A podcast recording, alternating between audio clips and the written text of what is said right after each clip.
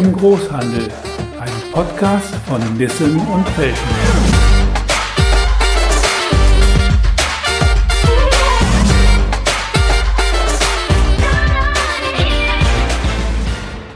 Hallo zu einer neuen Folge des Podcasts Digitalisierung im Großhandel.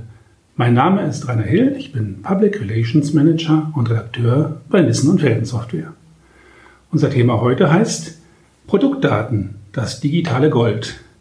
Auch vor dem Zeitalter des E-Commerce waren Produktdaten und Mediendateien ein wichtiges und pflegeintensives Thema, nicht zuletzt für die Erstellung von gedruckten Katalogen. In der Ära von Webshops und Internetmarktplätzen hat die Relevanz jedoch deutlich zugenommen.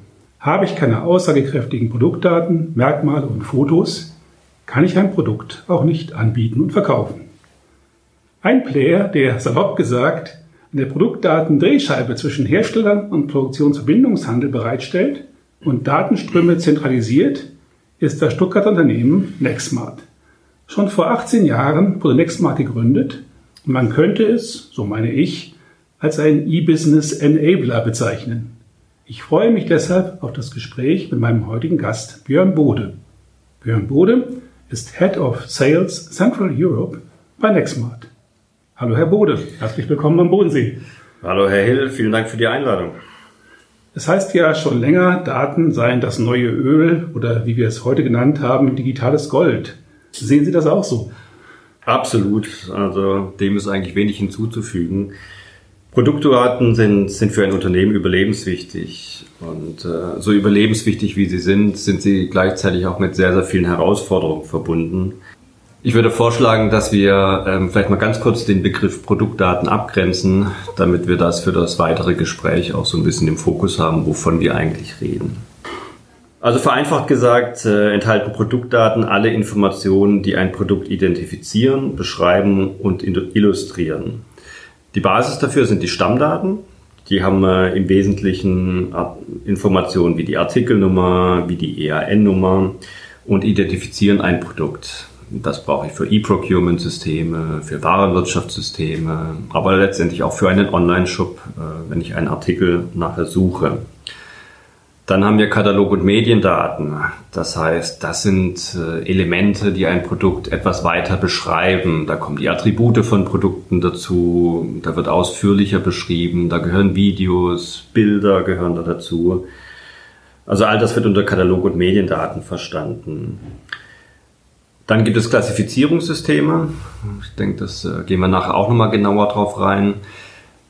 Da werden die Artikel im Prinzip äh, in, äh, in Produktklassen eingeteilt, damit das, äh, sag ich mal, übergreifend oder auch herstellerübergreifend in gewisse Produktstrukturen eingegliedert ist und gerade für, für Fachhandelspartner nachher einfacher ist, mit diesen Daten nachher zu arbeiten. Und schlussendlich kann ich auch aus allen Produktdaten oder beschreibenden Elementen auch Unique Content generieren. Das liest man auch immer sehr gerne in den Medien. Um die Produktdaten, die ich als, äh, als Handelspartner beispielsweise nachher habe in meinem Shop, ein Stück weit einzigartig zu machen. Und äh, auch damit kann ich mich nachher auseinandersetzen. Also Sie sehen schon, Produktdaten haben relativ viele Gesichter, mit denen ich mich nachher beschäftigen kann. Und äh, dessen muss man sich einfach bewusst sein und dafür die Ressourcen bereitstellen, rein fachlich gesehen. Das heißt, da sind mehrere Abteilungen auch äh, mit verbunden. Das sind die Produktmanager, die die ganzen Merkmale machen, aber schlussendlich auch das Marketing. Weil wenn ich ein Produkt beschreibe, ähm, muss ich auch ein Stück weit Emotionen nachher wecken, weil nicht jeder, der irgendwo nach einem Produkt recherchiert, interessiert sich nur für die Artikelmerkmale, Wattzahl, Schlagzahl, was auch immer, sondern vielleicht auch für die für sein Problem, was er hat. Er interessiert sich für sichere Befestigung. Und da ist vielleicht eine, eine mehr emotionale Ansprache nachher relevant und äh, das macht nicht der Produktmanager, da brauche ich das Marketing. Und eben all das muss ich, äh, muss ich miteinander vereinen und zusammenbringen und das ist eben ganz oft die Hürde in Unternehmen, dass solche Themen nicht angegangen werden weil man ein bisschen Angst davor auch hat, weil es einfach ein riesengroßes Thema ist, mhm. weil man die Ressourcen nicht hat, äh, weil man das Know-how nicht hat. Äh, daher gibt es Unternehmen wie Nextmart, die sich mit Lösungen wie, wie DataAbro, DataView, DataCloud diesem Problem angenommen haben und versuchen sowohl Herstellern als auch Fachhändlern da wirklich zu helfen, zu unterstützen, dass dieses Thema bewältigt werden kann. Mhm. Ja, das ist äh, ein großes Fass, was man da aufmacht und äh, da werden wir sicher noch etwas spezifischer darauf eingehen. Aber vielleicht sagen Sie uns noch kurz vorher etwas, äh, wie und warum eigentlich Nextmark gegründet worden ist. Sie sind ja recht früh dran gewesen mit diesem Thema, kann man glaube ich sagen. Genau. Nextmark wurde in der Zeit des äh, New Economy gegründet. Äh, manche Hörer haben das eventuell live miterlebt, als so das ganze Thema mit AOL und Co. nachher hochgekommen ist. Und äh, wir wurden schlussendlich von unserem Unternehmensgründer, der damals äh, das Extranet in einem großen Elektrowerkzeugkonzern ähm, aufgebaut hat, ähm, gegründet, weil er erkannt hat, naja, wenn das, was ich jetzt bei mir im Unternehmen mache, wenn das jedes andere Unternehmen auch tut, dann äh, kostet das A verdammt viel Geld, jedes Unternehmen. Plus, und das ist der wesentliche Punkt, äh, ist es sehr, sehr unfreundlich für all die Handelspartner, die da draußen am Markt sind setze ich mich auf den Stuhl des Händlers, äh, hätte er am Ende, keine Ahnung, 50, 60, 70 verschiedene Online-Shops oder Extranets der Hersteller gehabt. Mhm. Gehe ich noch einen Schritt weiter, was Prozesse angeht, das Thema EDI, hätte jeder Händler und auch Hersteller unzählige bilaterale Schnittstellen aufgesetzt. Das noch im internationalen Kontext für Großkonzerne das wäre einfach ein sehr, sehr kostspieliges Unterfangen nachher gewesen, weil ich mache das ja nicht nur einmal und dann ist fertig, sondern ich habe das alles ja auch in dem laufenden Betrieb nachher drin. Du musst es dann updaten und dergleichen, ja. Genau. Und äh, mit diesem Wissen hat er gesagt, naja, eigentlich wäre das ja ganz gut, ähm, eine zentrale Plattform nachher zu gründen, die all das übernimmt. Und so ist ein Stück weit Nextmart ähm, gegründet worden. Und an die Plattform binden sich sowohl Hersteller als auch Handelspartner eben einmal technisch an. Sei das eben mit der Bereitstellung von, von Daten, also Katalogdaten, Stammdaten, aber auch mit Idealschnittstellen für Bestellungen, Rechnungen und so weiter. Und wir sind praktisch in der Mitte der, der Konverter oder der Dolmetscher sozusagen, der all die Informationen aufnimmt und in die andere Sprache übersetzt, wie sie der Empfänger nachher benötigt. Und schlussendlich hat jeder Partner eben nur ein einziges Mal dieses Projekt. Und äh, damit ist das Thema erledigt. Und wenn es Anpassungen auf irgendeiner Seite gibt, dann macht das der Hersteller mit uns oder der Handelspartner mit uns und die jeweils andere Seite wird gar nicht benötigt. Mhm. Und äh, das spart eben äh, massiv an Kosten.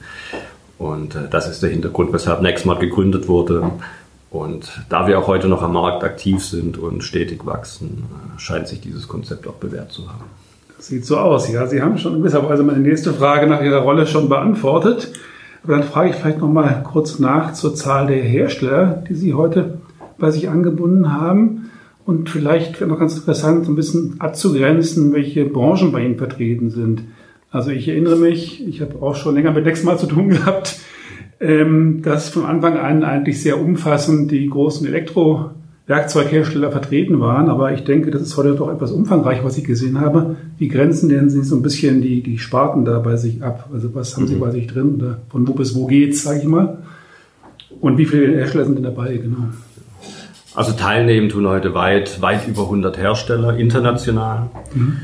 Und rein von der Gründung her ist es, wie Sie gesagt haben, die, die Initianten die Nexmart ins Leben gerufen haben, waren in der Tat die, die Elektrowerkzeughersteller, die sich an einen Tisch gesetzt haben und äh, beschlossen haben, das zu tun, obwohl sie Wettbewerber sind, äh, mhm. gesehen haben, naja, schlussendlich grenze, mich, grenze ich mich am Markt über, über meine Produkte, über die Beratungsdienstleistung, über die Mehrwerte nachher ab und äh, vielleicht nicht über den hübscheren Shop. Mhm. Und äh, da kam die Gründung nachher her und fokussiert sind wir auch Stand heute auf den äh, Produktionsverbindungshandel. Äh, das heißt, das ist alles von Elektrowerkzeugen, Handwerkzeugen, Befestigungstechnik, Beschläge, aber auch im Gartenbereich. Wir nähern uns so ein bisschen den Motoristen gerade auch an, aber mhm. im Prinzip alles, was mit dem Thema ähm, weit gesprochen Bau äh, zu tun hat. Und das sind auch die angrenzenden Branchen, in denen wir uns nach wie vor bewegen. Ah, Baustoffe haben Sie noch nicht. wir, haben, wir haben in der Tat Gespräche, weil es, weil es auch nah, naheliegend ist. Wie gesagt, wir haben tendenziell beschaffen, beschäftigen uns mit all dem, was, was Werkzeuge und so weiter auf der Baustelle nachher angeht. Aber schlussendlich brauche ich eben auch die ganzen Baustoffe dazu. Und wir haben regelmäßig äh, Kontakt auch mit dazu Wir haben auch Baustoffhändler letztendlich auf unserer Seite, die Partner von uns sind, weil auch jeder Baustoffhändler hat am Ende Werkzeug. Ja. Das wollte ich gerade sagen, das überlappt und sich ja oft im PVH. Ja? Der eine hat dann noch hier genau. Sakalarbeit, der nächste hat vielleicht noch Stahl. Also das ist ja im Prinzip nach allen genau. Seiten. Und das ist so das weite Feld, wo wir nachher sind. Wir sind jetzt aber nicht in Branchen wie Spielzeug oder in dem ganzen Food-Bereich.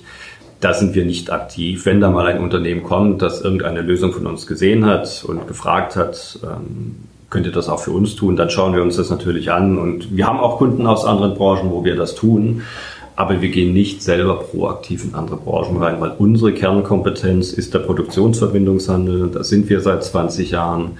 Da haben wir unser Wissen und können auch äh, entsprechend beraten. Und da bewegen wir uns. Ähm, wie viele Händler sind denn bei Ihnen dabei? So Pi mal Daumen, also.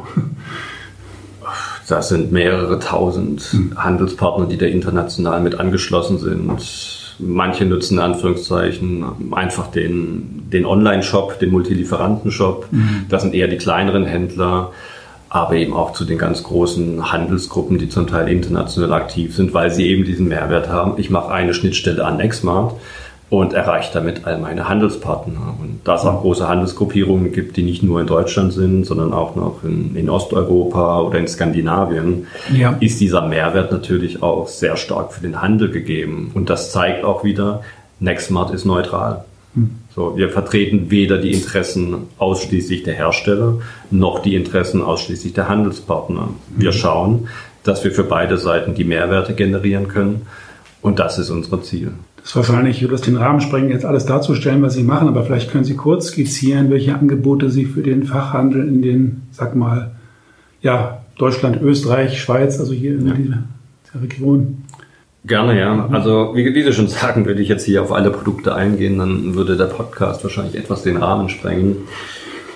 Man kann es im Prinzip so zusammenfassen. Unser Kernziel mit all den Lösungen, die wir haben, ist, äh, sag ich mal, die, die Gesamtperformance, äh, die Unternehmen haben, nachhaltig zu steigern und die Marktteilnehmer, Hersteller und Handel miteinander zu vernetzen und die vertriebsorientierten Daten, das was wir einleitend hatten, Stammdaten, Katalog- und Mediendaten, entsprechend Kunden individuell aufzubereiten. Grob zusammengefasst haben wir eigentlich drei Bereiche, in denen wir uns bewegen. Das eine ist die Informationsverteilung, also wirklich die Bereitstellung von Daten, alles was mit Daten zu tun hat. Stammdaten, die ich für Prozesse benötige, Katalog- und Mediendaten, die ich für Shopsysteme, für Webseiten und so weiter benötige. Das zweite sind Lösungen für, für, das, für Umsatzsteigerung, aber heutzutage auch für das Thema Umsatzsicherung. Denn wer nicht digital ist, wird einfach in der Zukunft ein Thema haben. Corona hat das leider Gottes äh, sehr plastisch dargestellt all die Unternehmen oder gerade auf der Handelsseite, die nicht digital erreichbar waren, hatten einfach ein Problem in dieser Zeit, ähm, ich mal, Bestellungen zu erfassen oder für ihre Kunden erreichbar zu sein. Denn der Bau ist ja vom Grundsatz, wenn auch reduziert, aber vom Grundsatz her wenig betroffen. Ja. Genau, ja, es, das es sehen Sie eigentlich überall, wo Sie hinschauen, stehen eigentlich überall Kräne in Einstraßen. Genau. Hat man das Gefühl. Ne? Genau, ja. also der ist ja weitergelaufen ja. und äh, das sehen wir auch in den Gesprächen, dass wir jetzt gerade bei Nextmart sehr viele Anfragen gerade vom Handel bekommen, weil man gemerkt hat, oh Mist, äh, ich bräuchte einen Shop, ich bräuchte Daten, ich sollte Prozesse machen. Das heißt, das sind die Tools zur Umsatzsteigerung und äh, je, je länger, je mehr, aber auch zur Umsatzsicherung. Und der dritte Bereich sind äh, Themen rund um das Thema Prozessoptimierung, also mit Fokus wirklich auf die Auftragsabwicklung von der Bestellung bis hin zur Rechnung und Zielgruppe wirklich reines B2B-Geschäft.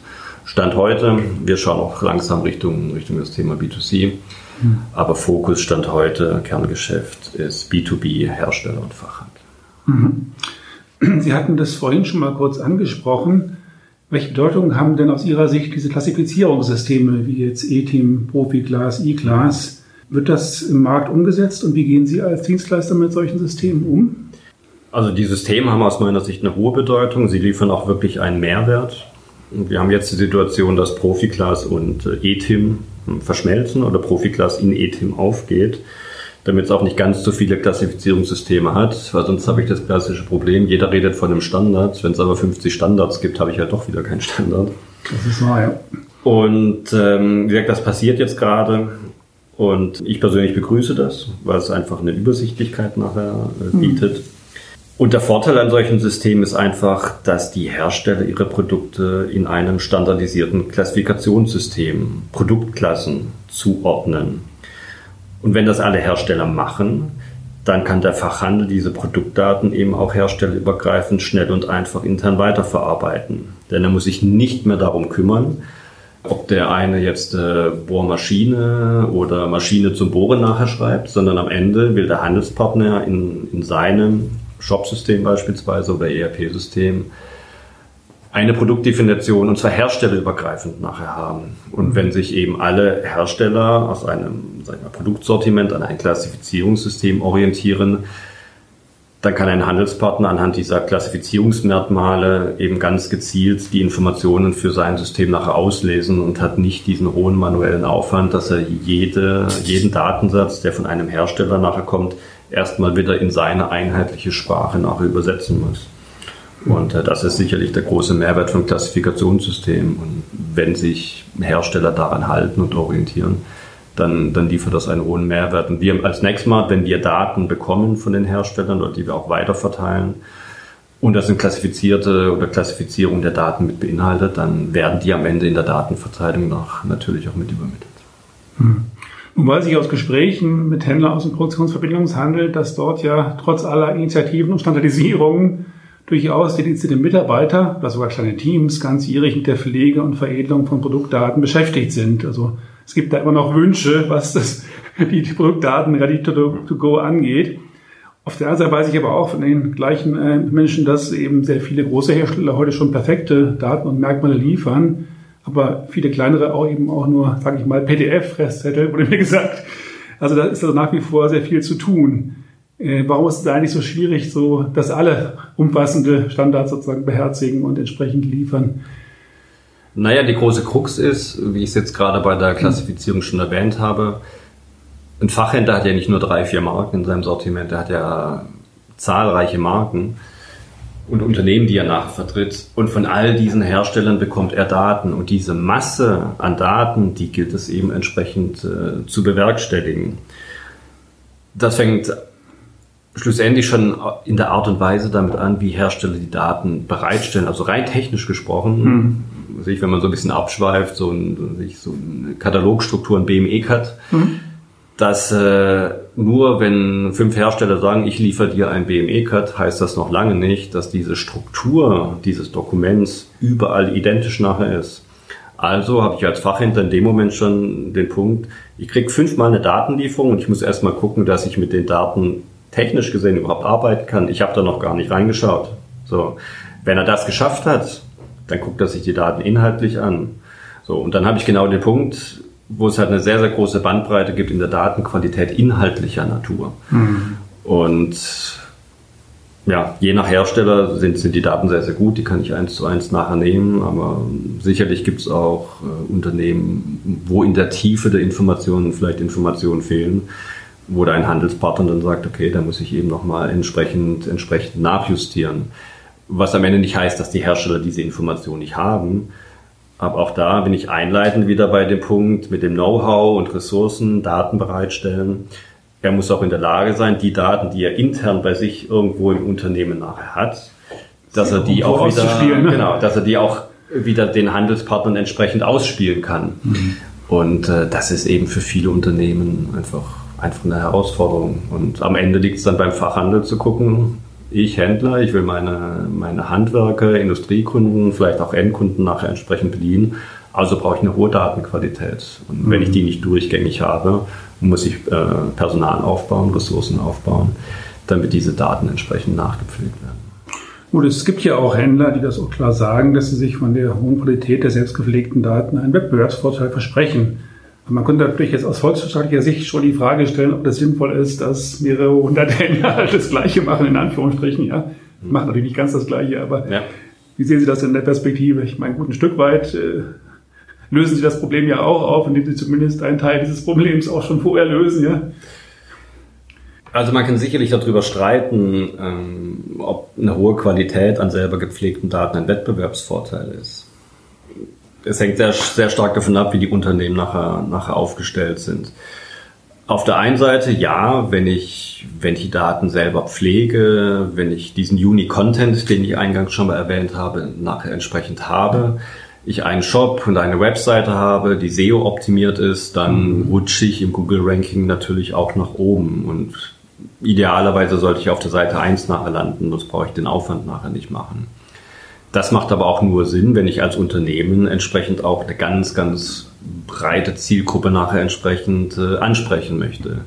Wenn ich als Unternehmen oder als Handelspartner nachher einfach eine, eine definierte Zielgruppe habe oder eine regionale Zielgruppe, wo man mich nachher kennt, wo ich durch ein Shopsystem oder durch ein gutes Shopsystem mit, mit guten Produktinformationen meinen Partnern einen Mehrwert liefern möchte, damit er auf der Baustelle bestellen kann, damit er bis 22 Uhr bestellen kann, um morgens um 6 Uhr die Ware fix und fertig gerüstet abzuholen, ich vielleicht sogar auf die Baustelle nachher liefere, dann ist es in Anführungszeichen nicht so relevant, ob mein Produkt jetzt in der, in der Artikelbeschreibung und in der ausführlichen Beschreibung jetzt den einzigartigen Text hat. Weil dann fokussiere ich mich einfach auf meine Stammkunden, um ihnen Mehrwerte zu liefern um am Markt nachher auch bestehen zu bleiben. Und solange ich nicht das Ziel habe, hier überregional großartig zu wachsen, muss man aus meiner Sicht nicht auch, auch nicht die ganz große Energie in so den einzigartigen Content nachher machen. Der sollte dann einfach anständig sein, dass wenn ein Kunde oder auch ein Bestandskunde etwas sucht, dass er auch die Information findet. Aber ich muss nicht unendlich Ressourcen investieren, damit ich aus dem Standardtext, den ich von einem Hersteller im beschreibenden Element für ein Produkt bekomme, äh, den Text nachher umschreibe. Weil, wie gesagt, bei der Masse an, an Daten, die kommen, kann ich wahrscheinlich fünf Leute einstellen und das muss ich erstmal rechnen. Gut, am Ende des Tages äh, ist ja erstmal entscheidend, dass äh, mein eigenes Umfeld mich findet und genau. äh, nach 20 Uhr was bestellen kann, sage ich mal. Genau. Ja.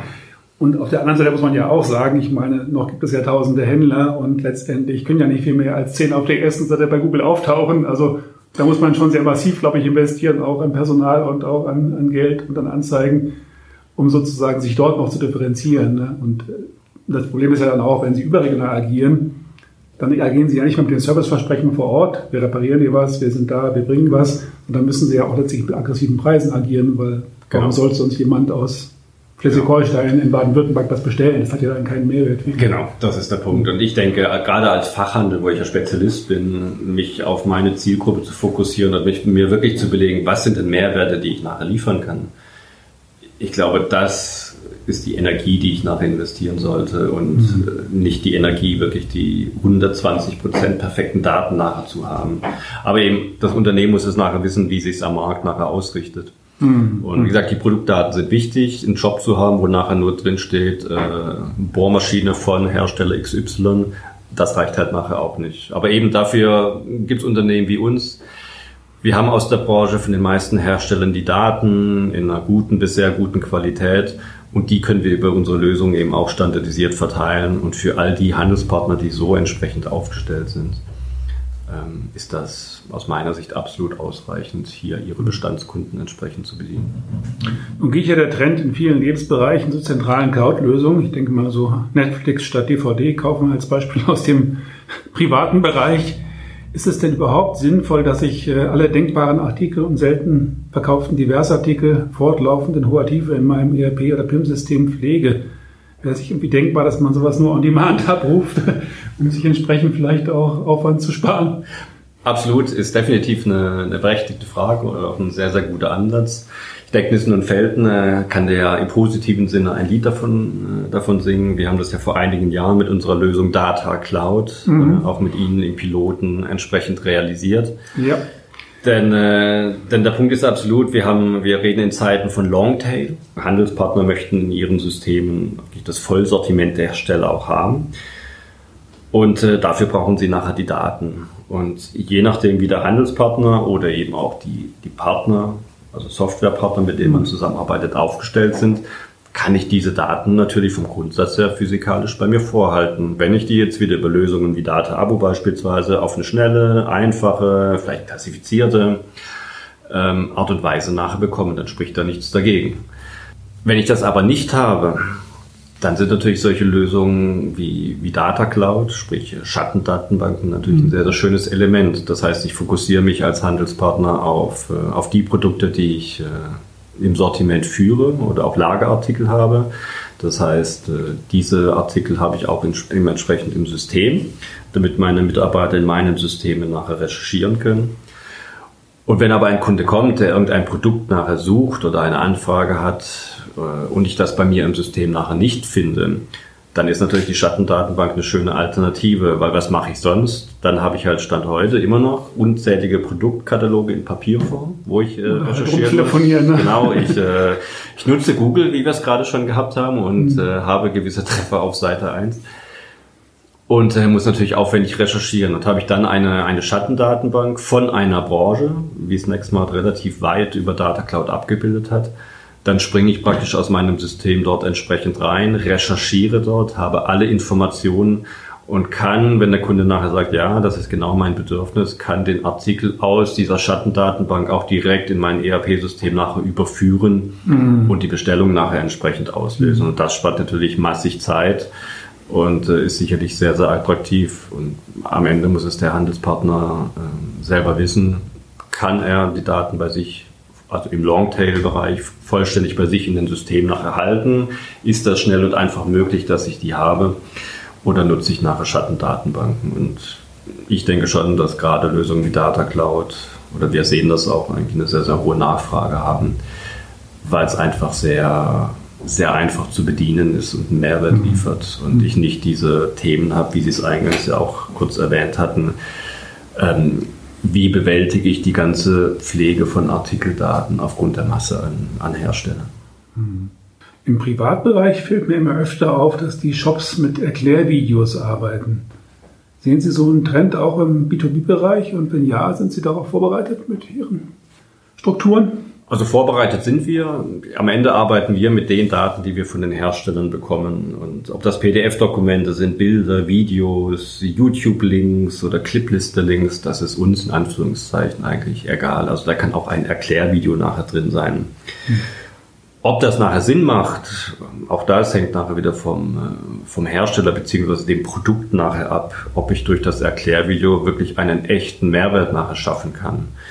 Das mag Produkte geben, wo das definitiv auch im B2B-Bereich nachher Sinn macht, aber bei vielen vielleicht auch nachher nicht. Ja, ich hatte an solche Sachen gedacht, wie vielleicht ein neuer Dübel für den Trockenbau, wo vielleicht die Anwendung erklärt wird oder Befestigungssystem, um was, was der Handwerker vielleicht am Fluss dann auch verwenden kann. Ne?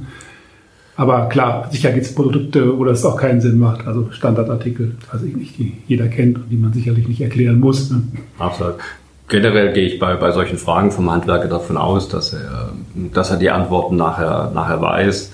Ja, es gibt Unternehmen, die haben, die haben Dübelfinder beispielsweise, wo ich sagen kann, ich habe die und die Wand und ich muss da was mit was ich, 40, 50, 60 Kilo nachher befestigen, wo ich dann eben über diesen Dübelfinder dann schon auch die richtige Antwort bekomme. Das ist definitiv ein Mehrwert und das kann ein Handwerker genauso wie ich, der jetzt das vielleicht nicht aus dem Stegreif beantworten kann, natürlich sehr, sehr gut nutzen, dass er nachher weiß, okay, mit dem Dübel hält das nachher auch und fällt, nicht, äh, fällt mir nicht auf den Fuß.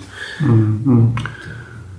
Ja, das geht schon ein bisschen in die Richtung meiner nächsten Frage. Also ist auch vielleicht fast schon ein bisschen philosophisch. Also einerseits steigt ja die Komplexität der Produkte fortlaufend. Die Hersteller forschen ja immer weiter und haben immer aufwendigere Detaillösungen für Spezialprobleme.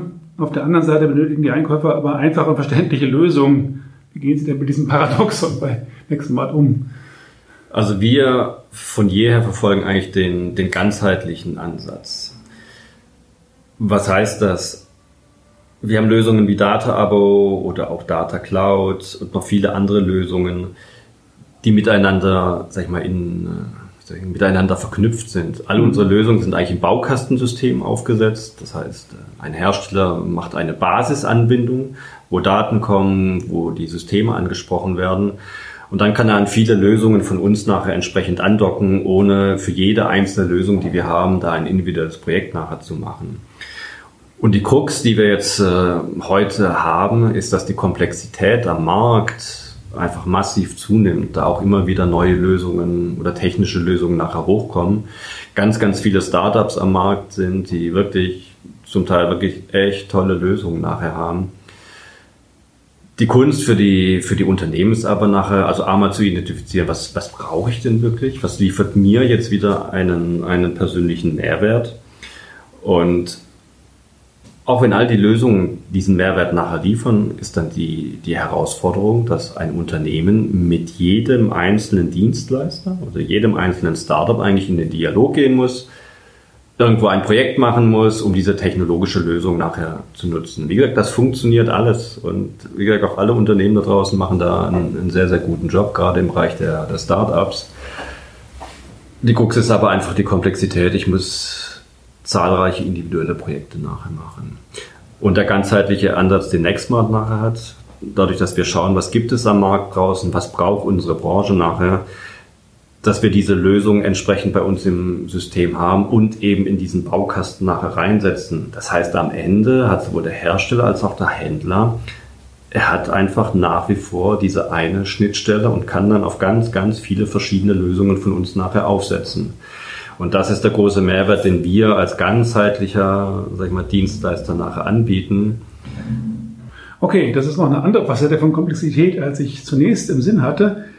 Die hatten Sie schon ein bisschen angesprochen mit diesem Dübelfinder. Ich hatte so die Idee, dass die einzelnen Produkte auch erklärungsbedürftig sind und vielleicht Unterstützung brauchen bei der Auswahl. Also sowas wie Wizards, Konfiguratoren, so in der Richtung. Hatte ich gedacht, ob man sich sowas sich auch vorstellen kann, verstärkt zu nutzen, ja, weil das ja vielleicht auch äh, am Ende des Tages dem, dem Endkunden, Handwerker und so hilft äh, bei der richtigen Auswahl. Das ist natürlich jetzt äh, sicherlich nicht bei relevant, sondern wahrscheinlich für Spezialthemen interessant. Ne? Genau, Sie haben es gerade schon beantwortet. Im Prinzip kommt es auch hier auf das Produkt nachher an, ob ich sag ich mal, Tools habe, Konfiguratoren, die es mir einfacher machen, nachher die, das richtige Produkt nachher zu finden, die richtige Körnung beispielsweise zu finden. Mhm. Oder ob ich wirklich Produkte habe, die ich mir praktisch konfiguriere, die dann auch erstmal produziert werden. Also auch da gibt es ja viele Unternehmen, die sag ich mal, diese Bandbreite anbieten. Ich konfiguriere mir das Produkt und dann wird das Produkt genauso produziert. So, also auch das habe ich. Build to order sozusagen. Genau. Also auch das habe ich oder auch in vielen anderen Branchen. Also die Frage ist, wie es der Betriebswirt immer gerne sagt, es kommt drauf an. Also ja, muss ich natürlich am Ende des Tages auch rechnen, wenn man sowas in, in sowas investiert. Ja, klar.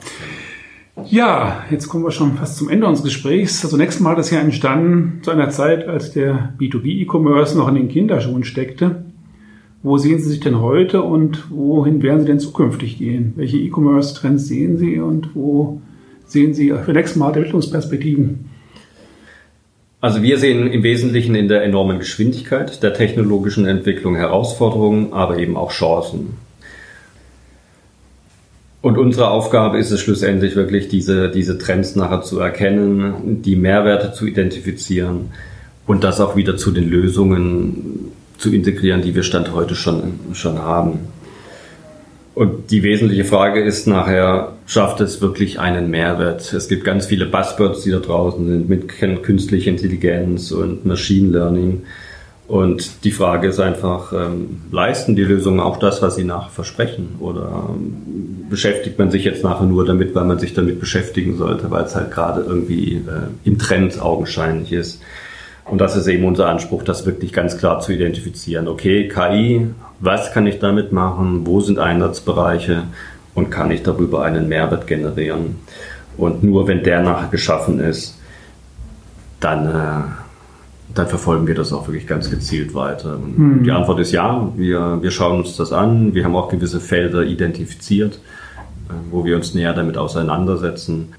Ja, wobei ja gerade KI in der Tat ein sehr spannendes Thema ist. Also wenn Sie hier mal den fantasiefreien Lauf lassen würden, welche Richtungen könnten Sie sich denn perspektivisch Anwendungen vorstellen? Ich meine, wir reden jetzt nicht von morgen, aber da tut sich ja einiges in dem Bereich gerade. Absolut. Also wie gesagt, wir reden hier zum Thema Produktdaten. Also auch hier kann ich im Bereich KI, gibt es viele Trends, die da gerade laufen, wo wir auch schon sag ich mal, erste Gehversuche gemacht haben, um zu schauen, funktioniert das. Mhm. Also wir, wir haben das Thema Daten, aber auch wenn Sie an den Markt schauen, es gibt äh, sich die Warenkörbe, die schon vorbefüllt werden auf Basis der Erfahrungen oder der Regelmäßigkeiten, die es gibt. Mhm. Ob man das jetzt KI nennt, ob man das Machine Learning nennt oder sonst irgendwas, sei mal dahingestellt. Manche Dienstleister sagen, hätte ich schon, schon vor zehn Jahren gemacht, dass ich aufgrund der Erfahrungswerte meiner Kunden dann den Warenkorb vorbefüllt habe. Okay, also Sie machen sich schon Ihre Gedanken. Absolut. Ich meine, da werden wir dann wahrscheinlich was drüber hören, wenn es dann spruchreif Genau. ist. Es wäre schlimm, Vorher hätte es wahrscheinlich auch keinen Sinn. Es wäre schlimm, würden wir es nicht tun. Und Ja, wie gesagt, das müssen wir auch tun, um uns weiterzuentwickeln. Und wie eingangs gesagt, es gibt viele Startups da draußen, die wirklich einen hervorragenden Job nachher machen. Und jedes Unternehmen, ob Dienstleister, ob Nissen und Felten, ob ein Hersteller, ob ein Fachhändler, jeder muss sich nachher bewegen. Man darf nicht stehen bleiben. Und wenn man stehen bleibt, Corona hat das leider, glaube ich, dargestellt. Unternehmen, die vor zehn Jahren stehen geblieben sind, die haben es noch mal schmerzhafter gespürt als Unternehmen, die einfach mit der Zeit gegangen sind, die sich aufgestellt haben. Auch denen hat das wehgetan. Also es gibt, glaube ich, niemanden, dem es nicht wehgetan hat. Aber die haben vielleicht eher ein blaues Auge bekommen und keinen richtigen Tiefschlag. Ja, ich glaube, das war ein ganz schönes Schlusswort für unser Gespräch. Ja, das war also unser Podcast Digitalisierung Großhandel. Heute zum Thema Produktdatenmanagement. Ich sage ganz herzlichen Dank an Björn Bode für seine Einblicke und Einschätzungen zum Thema. Er ist Head of Sales Central Europe bei Nextmart. Ich hoffe, es waren einige Informationen und Anregungen für Sie dabei. Informationen und auch Kontaktdaten zu Nextmart werden wir auch in die Shownotes zum Podcast mit einfügen. Mein Name ist Rainer Hill. Der Podcast Digitalisierung Großhandel findet sich von einer Vielzahl von Audio- und Streaming-Plattformen unter dem Menüpunkt Mediathek auf unserer Website unter www.nissen-felten.de.